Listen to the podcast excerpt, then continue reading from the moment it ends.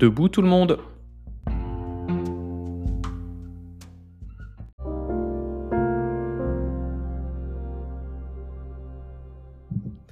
Debout tout le monde. Un rayon de soleil se pose sur le bout du nez du fermier et le réveille en sursaut. Ah, l'hypopète s'écrie-t-il. Je n'ai pas entendu le coq chanter. Vite, il saute dans sa salopette, chausse ses sabots, puis descend dans la cour de la ferme. Tous les animaux dorment encore, sauf le coq, bien entendu. Comme chaque matin, il s'est levé avec le soleil. Que se passe-t-il? lui demande le fermier. Mais pourquoi personne n'est réveillé? Le coq ouvre le bec pour répondre, mais rien. Aucun son ne sort de sa gorge.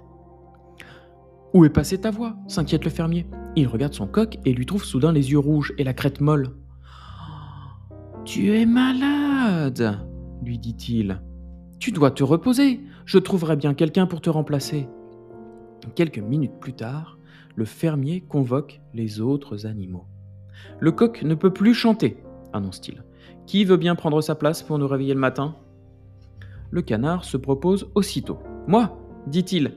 Écoutez. Coin, coin, coin, coin L'âne grimace.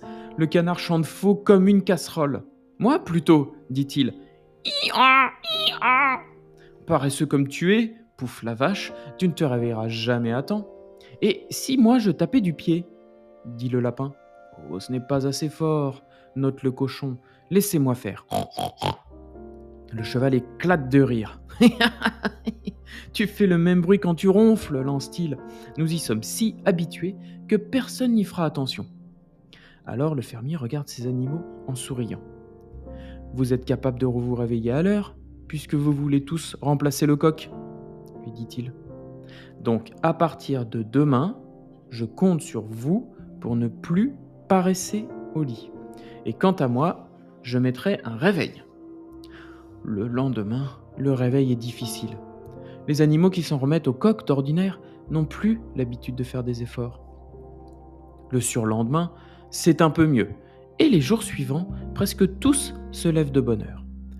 Tant et si bien que quand le coq retrouve enfin sa voix, tous les animaux, et même l'âne, si paresseux, sont déjà debout pour écouter son glorieux cocorico annonçant le début de la journée.